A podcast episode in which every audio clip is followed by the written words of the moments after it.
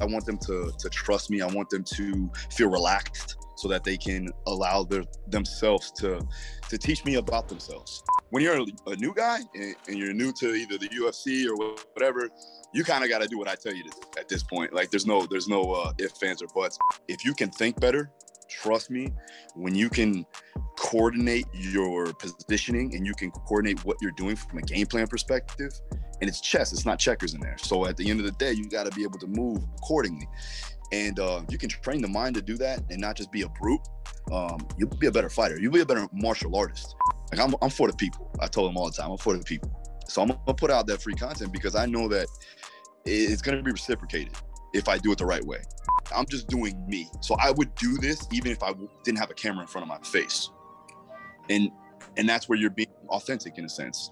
So if you are that type of person, you're doing yourself and other people around you a disservice by not putting it out there and allowing yourself to reach the masses.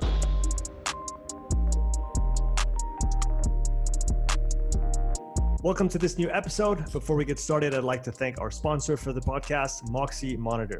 If you've been following my work, you know that the Moxy is a tool that I use a lot for testing, but also for everyday training and coaching.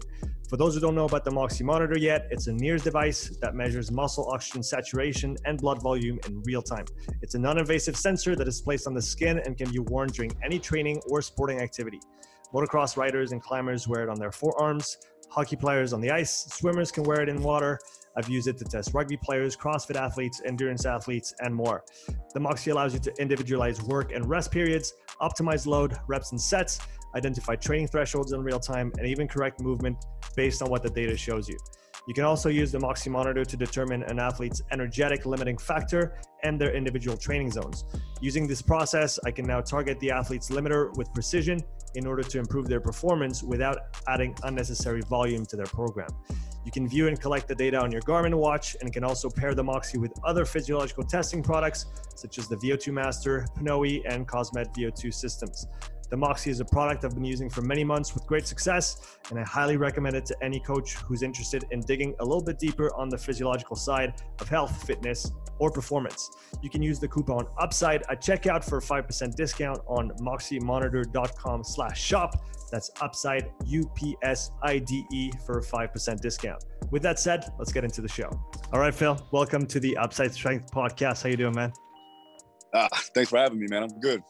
It's a it's a pleasure to have you on. For the two and a half listeners who don't know who you are, could you please uh, give us just a, a quick overview of uh, who you are and what you do?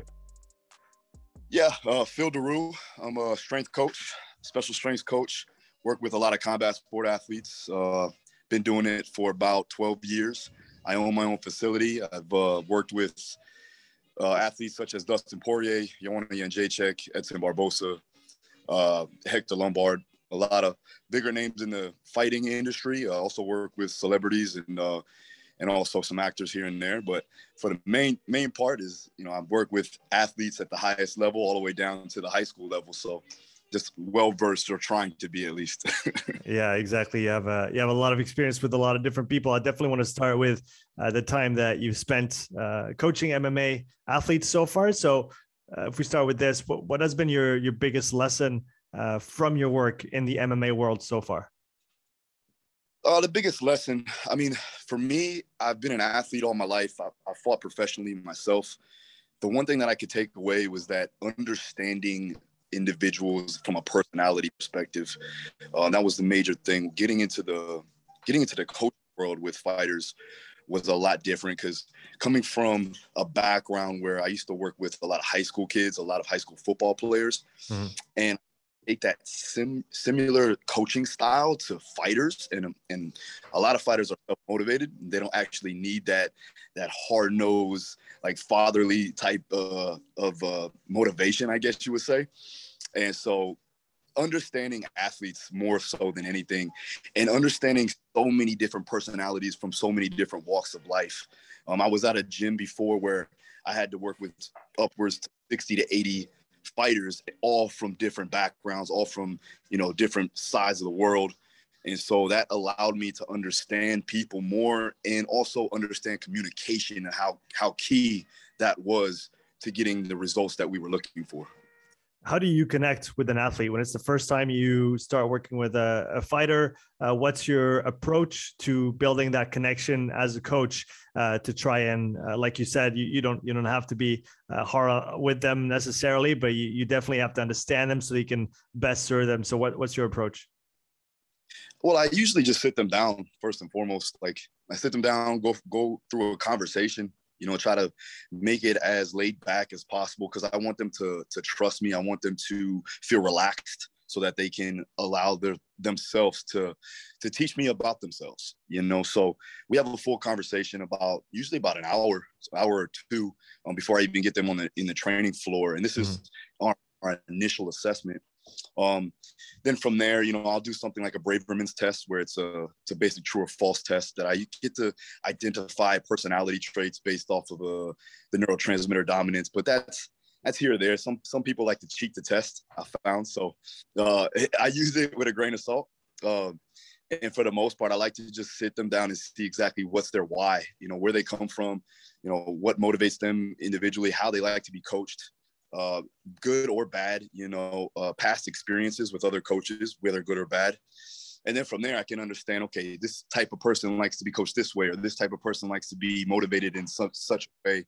Um, you know, we got guys that are new to the sport, or you got, you know, uh, younger athletes that need to be treated such. And then you got the older veterans that I, that I treat in different ways. So really just depends. But the first initial conversation is all about you know, developing a trust and an understanding of what's going to happen inside the training world as far as programming, as far as, you know, planning and everything else, but also getting them to know me and I know them. So that's really a, a big thing when it comes down to setting a baseline of understanding to go forward. You said you asked them how they like to be coached. How do you draw the line yeah. between doing the things that they like uh, because they like them uh, and you know just getting them to do the things that they need to do even if it's uh, maybe the things that they like doing the least.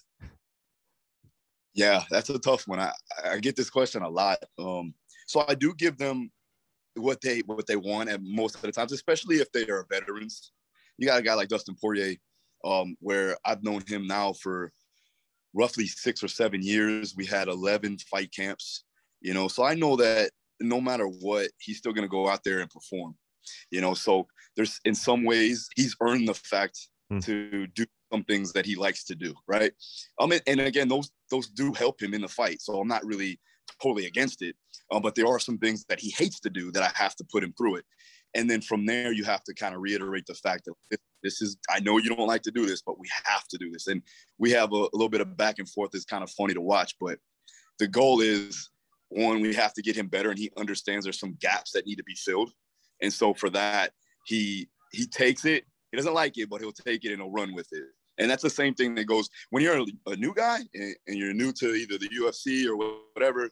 You kind of got to do what I tell you to do at this point. Like there's no there's no uh, ifs, fans, or buts. But um, we still like to make sure that they enjoy the process. So I'm gonna give them stuff that I know that they are, you know, good at in a way because again, if, if you're good at it, you like it, right? Mm. If you're you probably hate it.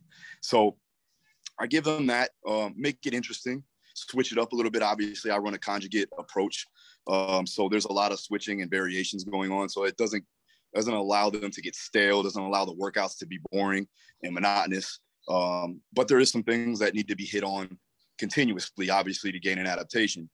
Um, but for the most part, I like to keep, and for myself too, and my coaches that are with me, you know, we, we want to keep it interesting for ourselves. You know, we're in and out all day long with, with fighters and athletes.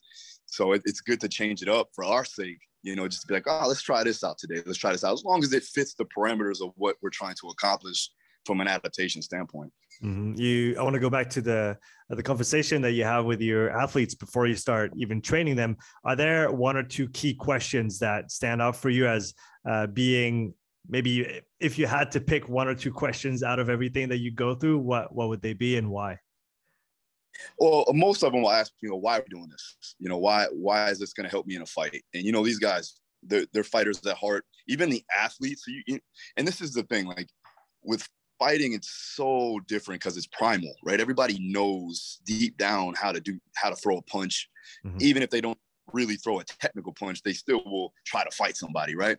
So for the most part, you get you get fighters that come from backgrounds of non-athletics. So these guys have never been in the weight room. They've probably never been a part of a team. Um, so those are the more challenging hmm. uh, stories, I guess you would say, the more challenging aspects of what I have to do. Um, when it comes to like athletes that go into the sport just because, well, I'm athletic and let's say they were wrestlers or something like that in the Division One level, um, they're more understanding of why we're doing stuff inside the weight room. So reframing is, is a big is a key contributor to what we do, and I'm very good at that. I, that's one of my strong suit. Um, two things really. It's it's coming up with auto regulation or strategy mm-hmm. that fit the mold in real time especially if you have an injury or something like that. Um, I've been able to like perfect that in a ways because of again constant uh, practice, you know. And then, like I said, is reframing and being being able to make sure they understand the real true reason why we're doing it and have that dynamic correspondence over to the sport. Mm. Um, and a lot of ways, you know, what we do, we're not trying to mimic what's in the cage or in the ring but we still want to work on the biomechanics. We still want to work on the specific bioenergetic demands. And if I can communicate that over appropriately to the athlete, um, they'll be more apt to doing what I tell them to do. The good thing that also comes with it is that I fought before, so they know that I've been in their position. They know that I understand the sport from mm-hmm. that perspective and so that's that helps create what we call buy-in right so quote unquote buy-in um, but it's also trust it's trust in in okay i'm not just giving you something to give you just for the sake of doing it it's actually going to help you because in the sport of mma and combat sports and any any real sport you know the, the, we have limited time to do stuff. So everything we do has to make sense. There should be no wasted effort no wasted time. And that's why you know the exercises that i select have to make sense for the athlete uh, mentally understanding it and also from a physiological perspective from biomechanics perspective. Next question is uh as, as two sides to it uh, what in your opinion are the most underappreciated aspects of strength and conditioning for MMA athletes. Uh, one from the public's eye view, and two from the fighter's uh, standpoint. Okay, so from the fighter's standpoint, um, it's confidence in a lot of ways, you know, and it's probably an unorthodox answer, but um, but it's definitely confidence because they know that you know if they if we put more weight on the bar, they increase their numbers, um, if they feel stronger inside of practice, that gives them more confidence to go inside the cage or the ring and to do what they've been taught to do from a technical standpoint. Mm. So it gives them confidence for the most part. Uh, you know, from the outside looking in, you know, we do not just it's not just about lifting weights it's not just about running you know it, it's it's everything it's mobility you know it's it's, it's cognitive work you know um proprioception balance coordination you know all that stuff comes into play when you get underneath the bar or when we're doing certain drills you know. Obviously you're going to work explosive power you're going to work your endurance work um, but for the most part we're trying to get them to be a better athlete and that's going to correlate over into being a better fighter or whatever they're doing inside their sport. Mm-hmm. so things i would say I, I, love the confidence factor because i know for a fact just being in there myself that if you're not confident in your physicality and you're not confident in your approach and in the way uh, being able to prepare for a fight um, it's it's definitely going to be detrimental when you go and try to implement your game plan inside the fight. So you, it's 90% mental. I know a lot of people say that, but I honestly believe it. It's at the higher percent range when you start and you get into the cage or you step into the ring, because everything else from a from a preparation standpoint is done. Hmm. Now it's time showcase what you've been working on. And if you're not confident in the approach and what you've done beforehand, you're not going to be apt to taking those risks or those challenges head on if we talk now about the maybe the more uh, I'm, I'm not going to say beginner, but less experienced uh, MMA fighters that you've worked with, uh, what physical quality that do you work with them that they're the most surprised about? Uh, you know, maybe like you, you, mentioned all the different aspects that you take. You take a very holistic approach to uh, to your coaching. Is there one aspect that maybe most younger athletes will say to you, "Well, why are we doing this? I, I don't need this for for my for my performance in the cage."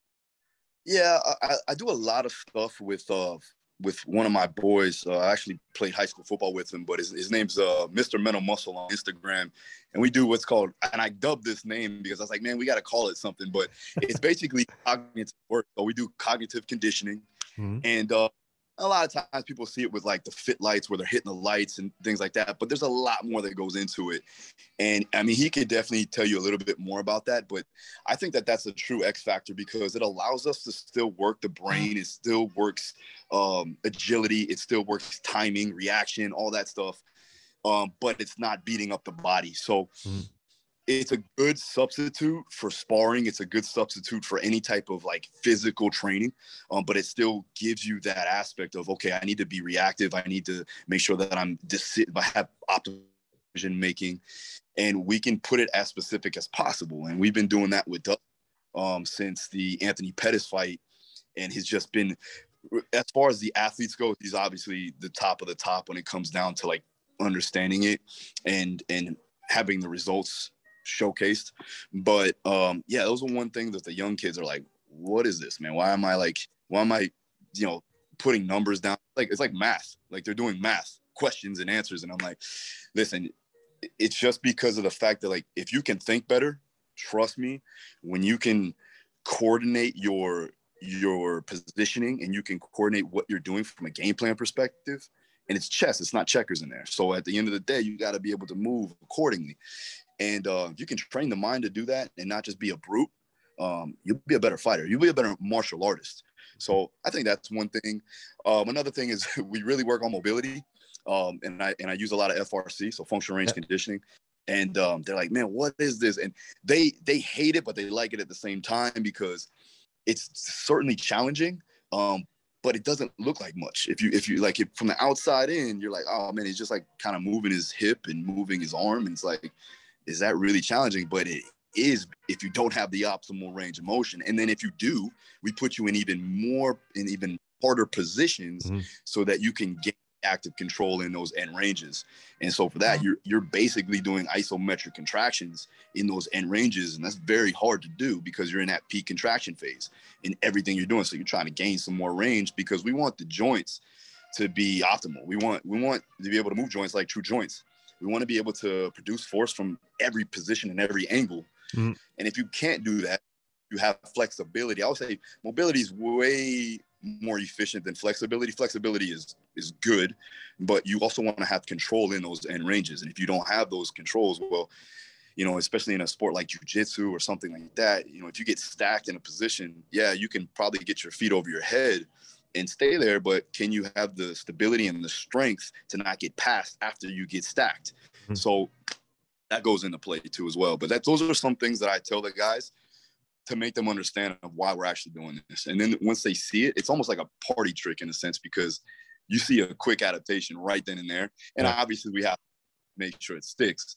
But I like it because you can see a drastic change directly uh, right after the fact. So, um, but yeah, those are the two if we zoom out a little bit now, what's the biggest challenge for you as a strength conditioning coach uh, in MMA? What are the biggest constraints that you have to deal with in your programming and the execution of the different sessions uh, as as a as a one piece in a big big puzzle with a big big staff and team around those athletes? Yeah, uh, well, when I first started, it was just me, and it was me with you know eight to ten guys, you know, um, all fighting at the highest level most of them were like UFC top 10. So like I definitely had to make sure I was on point with everything. Um, and I ran through a bunch of different schemes, a, a, bunch of different methods of training and, and programming outlines and periodization schemes. And I found that like, you know, I, have always done conjugate pretty consistently throughout my entire career. Um, I'm a lifter too as well. So I've done powerlifting, I've done bodybuilding at some points, believe it or not. Um, you know, football, college football, you know, so I've done it all, but you know, we were doing block periodization for a while and we were doing things like, uh, I mean, we were doing daily undulation. We were doing, you know, we were just messing around with a lot of stuff, or at least I was. And what I found was that like guys don't know when they're fighting. So mm-hmm. most of the time, big fights on short notice, even if they're in the UFC, if they're coming up, they're going to take a fight at any point. And even at the highest level, the only one that I could say that I know for a fact of when he's going to fight is Dustin Poirier or you know Joanna Jędrzejczyk or somebody high up that can dictate the contracts. Mm-hmm. Other other guys they have to go with whatever you know Dana or whoever motor tells them, right? And that goes for boxing too as well. So because I work with a lot of boxers, mm-hmm. and I also work with a lot of judokas, and judokas they they go to tournaments every month, if not every or two times a month. Mm-hmm. So with all that being said, I had to make sure that they were constantly ready. So hmm working in a concurrent approach and conjugating it to where they were able to be ready at all times was important. That also helped me with auto regulation. That also helped me with, you know, being able to put people in the right positions and the right exercises based on the methods that were trying to be attained, right? Um, in a large group setting.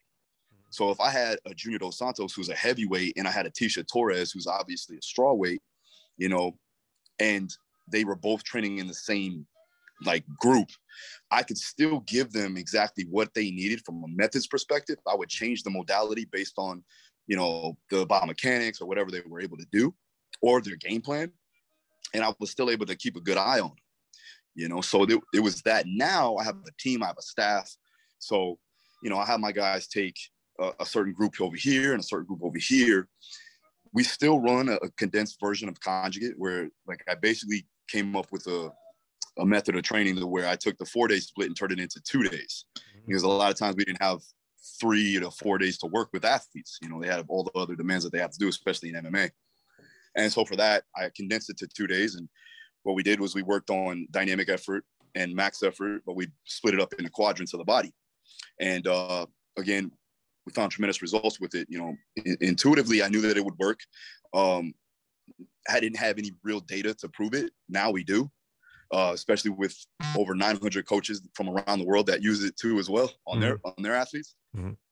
But I mean, the most challenging part was auto regulation. Was all right, manipulating. Okay, we have this guy over here that has an ankle injury, but he still has to train. We have this girl over here that has a hand injury, but she still has to work her speed and still has, you know. So there's things that we always had to work around, and it's still to this day. It's it's constant understanding schedules of different training. Now that I'm not inside of an MMA gym, I'm working with multiple different camps, or my or my coaches are working with multiple camps.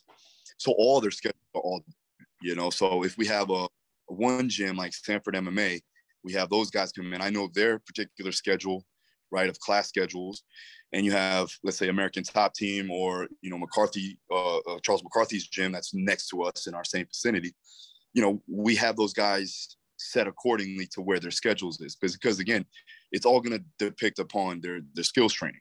Mm-hmm. So if they're wrestling hard that day, you know, we may have to go ahead and taper them off because that's going to be an overload. And then we also want to make sure that we're making we're we're managing their fatigue accordingly. So the three main things would be um, being able to auto regulate, scheduling accordingly, and then also making sure that you give them the right exercises based upon the methods that we're training. Mm-hmm. So those are three. Yeah, that makes that makes a lot of sense. Um, if we zoom out now on your general approach um, as a coach and business owner now, who have been your biggest influences uh, over the years? Well, I mean, influences on a on a coaching perspective has got to be Louie Simmons. Obviously, I'm wearing Westside Barbell shirt, but um, but Louie's been a big uh, influence on me. Joe DeFranco is another one.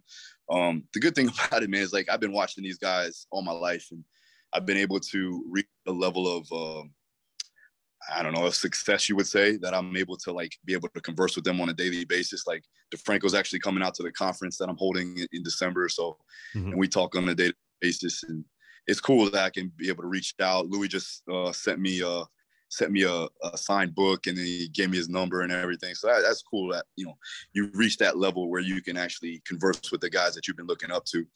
Um, as far as like business wise, um, you know, I've been able to look at and I've been able to work with guys like Timbaland, who's a record producer. I'm actually at his house right now. Um, but him how he how he looks at like business and how he looks at understanding the culture. And for that, I, I really take that in effect. Like I don't take it, I don't take it for granted. Every day I'm in there picking his brain. You know, he's he's actually knocked out right now because we've been training for like seven days straight.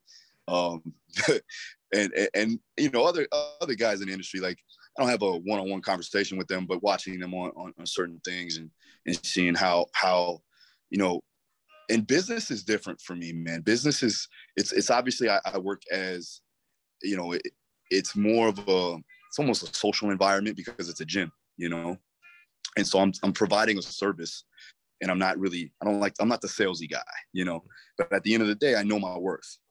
So I have to understand that. And that's what I've been really, you know, digging into is understanding that. And then financial literacy is, is key for me, man, because if you don't have that at all, like, you know, to create generational wealth. Mm-hmm. And my son, daughters, if they don't understand how to manage their money appropriately, that I'm doing a disservice to them as a father. So I have to learn it myself before I can teach others. And that's what, you know, I've really been hitting on now being a business owner. You know, I, I had businesses in the past. I've owned my own gym at the age of 22 um, and didn't know anything about business. I was just really good at doing what I do, you know, and end up growing exponentially, um, but without any understanding of business. Like I don't even think I had like a full business. Uh, I don't even think I had a bank account, business bank account. I was just putting money in shoe boxes at that point. Uh, but yeah, it's embarrassing. But um, but you know now eh, you know we've uh we've progressed. You know, thankfully, and yeah. have an assistant. Talk to Maureen. You know, Maureen, my yeah. assistant, and yep, and um, and, and and fortunately, you know, they're all they're all ex fighters too as well. Like Maureen's a two time world champion uh, she's done, you know, so it's That's like amazing. It's cool to good to have sometimes, but um, but yeah, it, and and for me, it's non-stopping. Like we're definitely gonna franchise the gym. Mm-hmm. Um, looking forward to that, and um, you know, the the the online stuff, the programs that I have online, the mentorship is big right now. I'm, I'm excited, you know, because we have roughly around 920 coaches from around the world that I've been able to create a community mm-hmm. where not it's not just teaching them, it's them teaching themselves. They're they're conversing with each other um, in a big in a big chat group, and you can see like everybody's willing to help each other, which is something that I've always loved to build. I love to build a culture. I love to build a community. Um, and so that's like really my passion as of as of right now. Obviously, I have my my athletes still that I'm working with, but I'm more so uh, working on coaching coaches, mm-hmm. and that's uh, that's a big thing over the last let's say couple years what are the biggest things that you've changed your mind about yeah um there's a lot of things man like as far as coaching goes whether it's coaching whether it's business whether it's your own outlook on on certain you know methods approaches systems? I would say methods wise you know um i've always been a man like i've never been stuck in absolutes you know um and there was a point of where i was only doing this or i was only doing that and I, I, felt like that was the only way to do it but you know seeing so many different people and training so many different walks of life i found that man you, you got to take kind of like a bruce lee approach mm-hmm. and, and take what what works take away what doesn't and uh, so I've been able to really understand and, and streamline it to to the athletes that I'm working with, to the situations that I have, you know, and that goes for business too as well. Like I've noticed that like I tried trying to do everything all at once is another thing that I fail miserably at, you know. Um, and I think most people do. You know, at the end of the day, if, if you're looking to achieve a goal, you have to stay focused in, on that goal. Um, and I was able to uh, to streamline that um, in a practice. You know, like wh- whether it be uh, competing myself, whether it be, you know, now I'm getting ready for a triathlon where that's totally the opposite of what I've been doing all my life, you know, um, or, you know, getting ready for a particular program that I was putting out. I tried to stay focused on that before uh, it goes out and then make sure that it that it goes the way it's planned. And once it's fulfilled and once it's accomplished, then I go to the next thing. Mm-hmm. But what I have done in the past, and even with my own career, was I was trying to do too many things because I'm, I'm I'm like I don't know, like I ADD in a sense where I have to do so much at once. And I found like that doesn't work for me. So, you know, taking my time, staying focused on the task, and then completing that task, and then moving on to the next one, making sure that that's successful, and then moving on to the next one. Um, is one thing that I could say. I could tell my younger self, you know, stay the course and make sure that you're focused on that one thing, and then you can move to the next. Yeah, because if you, I guess, if you operate like that, you can get so much done over you know a year two years three years maybe you you won't see the the fruits of that labor for for that long and because if you only look over a week or two weeks it looks like you quote unquote didn't do anything but because you're all over the place uh it, it, it just gets worse and worse where if you really build on one thing like you said and then move to the next you can have some continuity and and th- things gain momentum as as you as you build them and as you work through them right oh yeah definitely definitely I, I, like when i was fighting you know, I, I opened up my gym and I was like, all right, well, I was just gonna do this as a side gig, but it ended up blowing up. So I'm like, oh, well, now I have to put my focus into this, but I also have still a pro fighter. Mm. So like, I lost like uh, uh, first few of my fights because I wasn't even focused on training. I was mm. focused on building the, and training other people. And so for that, I was like, damn, which one do I do? And I was trying to bounce back and forth, and either one thing was gonna deteriorate. So you know, I ended up finding out what was my true calling, and, then I went the coaching route, went the business route, and now here we are. But yeah, it was it was a certain amount of time there, and and, and I catch myself too, and I gotta be like, and my wife even says it. She's like, you're, you're starting to do too much again. You're starting to do too much again. I'm like, right. All right, let me back off. Let me find out what's important. You know, even even like like Tim says it too, man. He, like, I was trying to, I was about to go into like you know all right, we're gonna run this gym, and then I'm gonna open up this gym, and, and I'm gonna start doing all these gyms. He's like, man, just just do what you're doing right now and let it let it grow. We can mm-hmm. work on it afterward. Everything's settled. Mm-hmm. So yeah. Yeah, that, that makes sense. Um, I want to talk about your podcast for a couple minutes. What is it about mm-hmm. podcasting mm-hmm. that attracted you in the first place? And today, what do you enjoy about it the most? Man, I'm I, am i am kind of selfish, man. Like you know, you got me on the podcast here, and and I'm gonna have you on mine because I like to talk. I want to you know what I mean? Like everybody's been asking me questions. I'm like, you know what? It's time for me to ask some questions. You know, uh, that was really what it was. Like I was like, man, I just want to have conversations with people I like to talk to, you know, and put it out there. Because I know that I've been in conversations. I was like, man, if if everybody heard what we were talking about right now, they get so much value out of it. And so I'm like, I can't be selfish in that way. You know, I don't, as long as I do, I, I'll be able to share the love, but like I'm gonna ask the questions because I don't get to really do that a lot when when I'm you know all the time go go go and mm.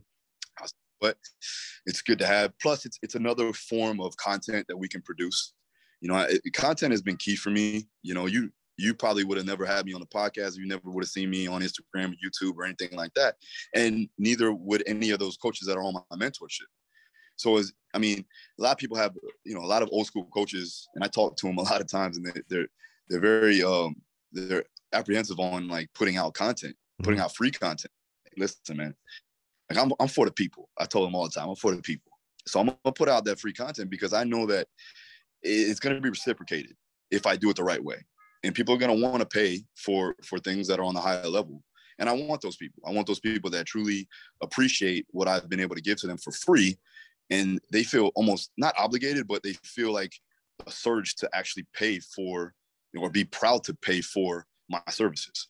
Mm-hmm. So it was me to get things out there to have people understand that I that I know what I'm talking about. That you know I have a um, I have an authority in this particular field of coaching um, and putting out quality content so that people can understand how to do this the right way. Because I saw a lot of crazy stuff uh, beforehand, you know, and just being a beacon of hope for those coaches too as well that could see me and be like, oh man, I could do that too. I can get to that level by showcasing what I can do on a daily basis. And it's not it's not something that you know people look at it.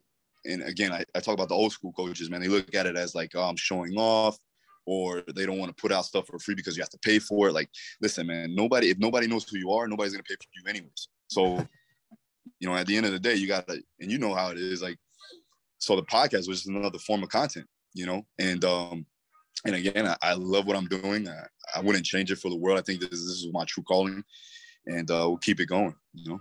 Yeah, it, you talked about you know the right way to, to do content. For you what's the right way to do content without talking about you know what's maybe good and bad of other people? For you what's the right way of creating that that free content for your community? Man I, well you got to be authentic for one. You know i think you don't want to be what's quote, quote unquote a clout chaser. You know, I, I do believe there's a time and place for things that like when things hit, whether it's, you know, the in thing to do or something that's viral um, you can put your two cents into it. But again, if it goes away from your values and your morals, um, you know, I don't I don't really pursue it too much. You know what I mean? I, I try to stay as authentic as possible. Mm-hmm. Um, try to stay transparent as possible too as well. You know, there's been times where like my management or like my agency was like, you know, you should do this. And I'm like, nah, I'm not doing that, man. I'm not going that route, bro. Like, and and it and it, I could have did it. I could have did it just to get more views or whatever. But staying true to your beliefs, staying true to, you know, morality in a sense, and having your values and your virtues meet and align with the content that you're producing, and you feel good about that, then that's how you should do it.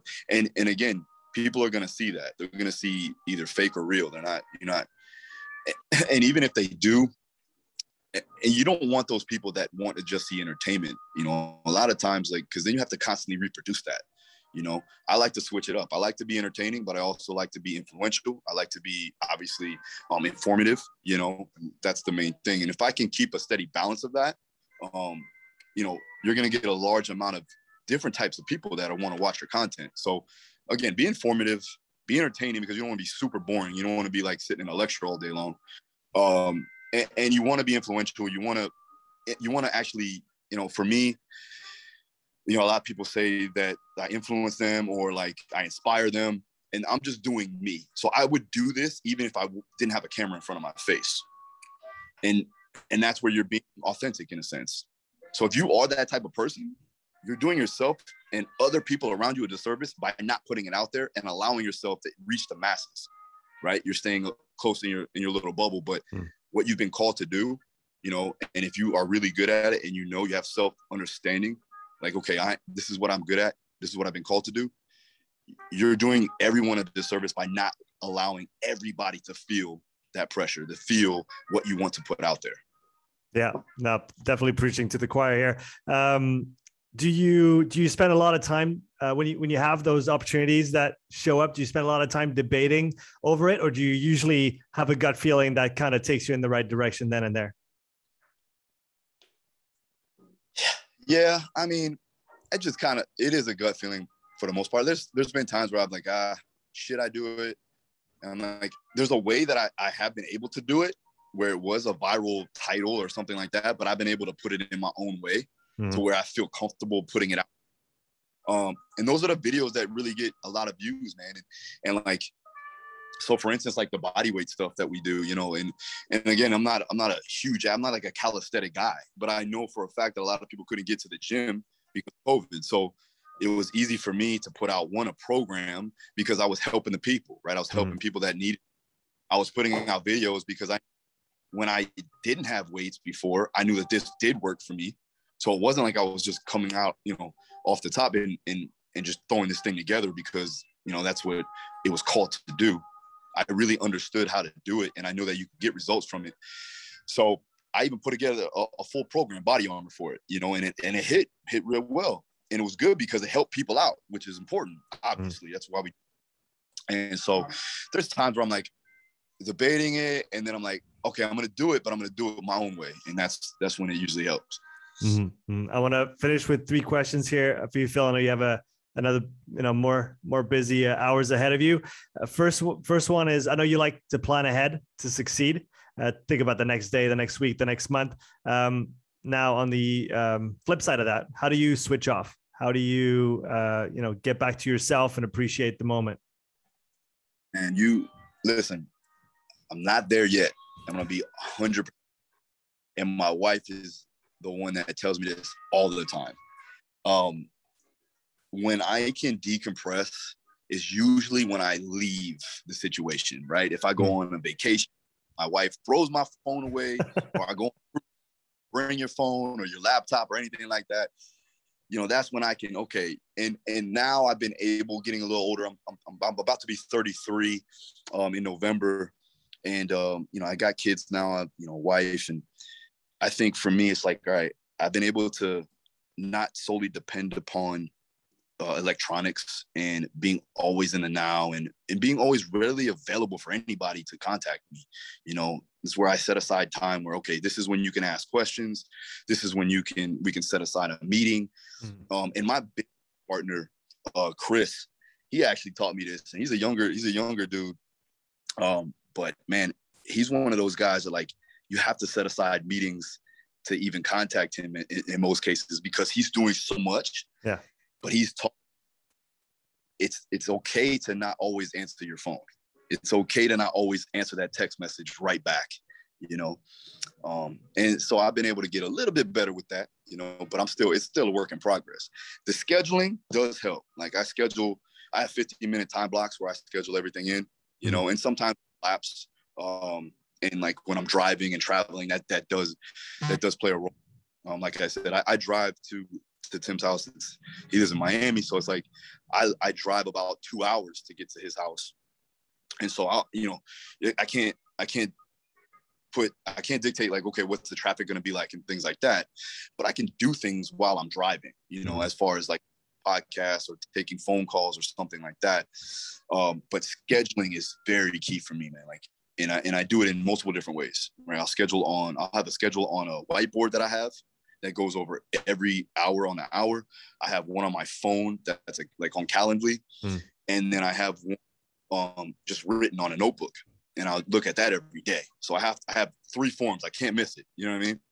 Yeah. And um, and I'm in constant contact with my assistant, my manager, my agent, and my business partner, stuff like that. So it's a lot going on. But if you can if you can schedule it, I know that this it definitely allows me to be less for sure. Mm, I like it. Uh, question for the audience, for the coaches listening, uh, for those who might aspire to, uh, you know, one day work in in MMA, uh, strength and conditioning coaches, what would be your biggest piece of advice here? Well, for the most part, you know, getting with getting with the gym, getting and training in the gym is definitely going to allow you to fighters more often. If you're looking to train more fighters, it's going to be very hard for you to just you know walk into a gym and be like, "Hey, I want to train some of your fighters." You're probably going to have to join that gym. You're probably going to have to join some classes. You're probably going to have to get beat up a little bit. You know, maybe doing a roll a little bit with some of the guys, take a few sparring lessons, stuff like that. Uh, and this is, and I'm and I'm being 100% transparent here. Like, you know, they will not work with you unless you come with a good background um, you, you, have a good name in the industry, or you know you, you, train with them. So those are the things that will definitely help you. Um, if not, you know it's going to be a long road. You know, in, in a, in a lot of ways, I would tell an individual utilize the fighters because it's your passion. You know, um, work with them because they're fun to work with. Listen, let's face it, this sport isn't the most expensive sport. You're not training golfers or tennis players, right? So you're not going to be getting you're not going to be getting rich off training fighters, you know, for the most part. So I'm going to give you that right now. But what you can do is, you know, you're working with individuals that are very intense, very fun to work with. Um, they're authentic as well, um, to a degree. Unless we're talking about like Conor or something like that. Uh, yeah, next. Um, and then, and you know what? That will allow you to build your training business if you're looking in the private sector. It'll allow you to build uh, credentials. It'll allow you to build your name. And and to be honest, man, I've been able to work with some high level people, not just athletes, because of the fact that I work with a Dustin Poirier or with a fighter. And even if it's just fighter. If you work with a UFC fighter, you work with a UFC fighter. It's equivalent to an NFL player in a sense, with a lot of aspects from mm. you know from fan fans perspective. So that right there is a good notch on your belt, right? It's it's good to have on your resume. So utilize that. And I'm being very uh, it's like real practical knowledge right now. I'm not gonna tell you, oh yeah, man, you can, you know, you're gonna be rich off man. No, like you're not. Unless you unless you are training triple G or you know, Canelo Alvarez or something like that in the boxing world, you may be able to make some money. But at the end of the day, like for the most part, you're going to be training those regional scene guys or those Muay Thai fighters that really have any money that probably not even going to be able to pay you most of the months. And you're just going to have to make sure that you utilize that to your advantage, right? Have fun with it. Make sure that you're training them to the to the best degree that you can. Get the results that you need but use it as a as a means to you know again up you know uplifting your credentials right mm-hmm. so. yeah No, I think it's great advice. I know we have a couple minutes left here. I wanted you to talk a little bit about the conference that you're that you're holding in December, Daru Strong 2021. Is that the first conference you you set up, or have you done previous ones already? Yeah, no, this is the first like big fitness business conference that we're doing. Um, I've done combat sports uh, performance seminars. I'm actually going to be in London in January um, to do a, another combat sports uh, seminar, and I'm probably going to have another one uh, for MMA and boxing and combat sports in general next year at my facility. Mm-hmm. But the conference is more, you know, I'm bringing in, I'm bringing in my friends. I'm bringing in Jordan Shallow. I'm bringing, you know, I'm bringing in Bo Hightower. I'm bringing in Joe DeFranco, um, Kyle Dobbs, you know, Matt Domney. All these guys are coming in, and it was more so to like bring them a, a, little bit of a platform. Plus, I get to talk to them and we get to kick it and train. Um, but we're going to be talking more about fitness business on the second day. The first day will be more about coaching, mm-hmm. um, you know, sports performance. I'll talk a little bit about um, some different things when it comes to uh, communication and auto regulation for combat sport athletes. And then I think, you know, all the other guys are going to talk about both sides. They're going to talk a little bit little bit of uh, sports performance. And then my business partners are also going to go on there and talk about how to brand yourself, how to produce content, how to leverage that content. So it's really good for coaches looking to, especially in the private sector, looking to enhance their business and to uh, to make a living out of this thing. So um, I highly recommend it. Um, we have VIP tickets too as well. The VIP tickets are obviously a little bit more pricier, but um, we're going to have a watch party because we do believe, hopefully, uh, Dustin signs his contract so we can get the title fight on the day. So yeah. December 11th, 12th. So that Saturday, um, we're gonna have a full watch party, and then we'll have like a, obviously a private, you know, meetup, and we'll do like Q and A and stuff like that. So, but all the uh, all the information is also on my website, darustrong.com, and uh, tickets are still on sale. I think we have only like two or three VIP tickets left, so we want to get them going. Um, and as far as like coaches that want to learn more of my methods and systems, the mentorship is big. Um, I'm, excited about that just because so many coaches have been able to help each other, not not including myself, but they've been able to communicate, and that's good. And, and again, some people they're from like different walks of life, so it's like I'm talking to a guy from Italy, I'm talking to a guy from Poland. Sometimes they don't talk great English, but I'm able to do it. but it's cool and because they're all willing to learn and, and, they're all helping each other. So that's also on my website darustrong.com and, and all my programs and things like that. So yeah it's good. And if you're in in the states and you come through you know that come to florida because we're the best state in the world right now uh when it comes Noted. to being open. So, absolutely that's awesome, man. Thanks so much. Um, so for anybody interested, like you said, your website, uh, Daru Strong, Daru Strong Gym, everything's listed in the podcast description. Phil, I want to thank you very, very much for taking uh, a little bit of time to chat with me today on the podcast. It was a pleasure. Oh, thanks for having me, man. I appreciate it. Have a great rest of your day, my man. All right, you too, bro.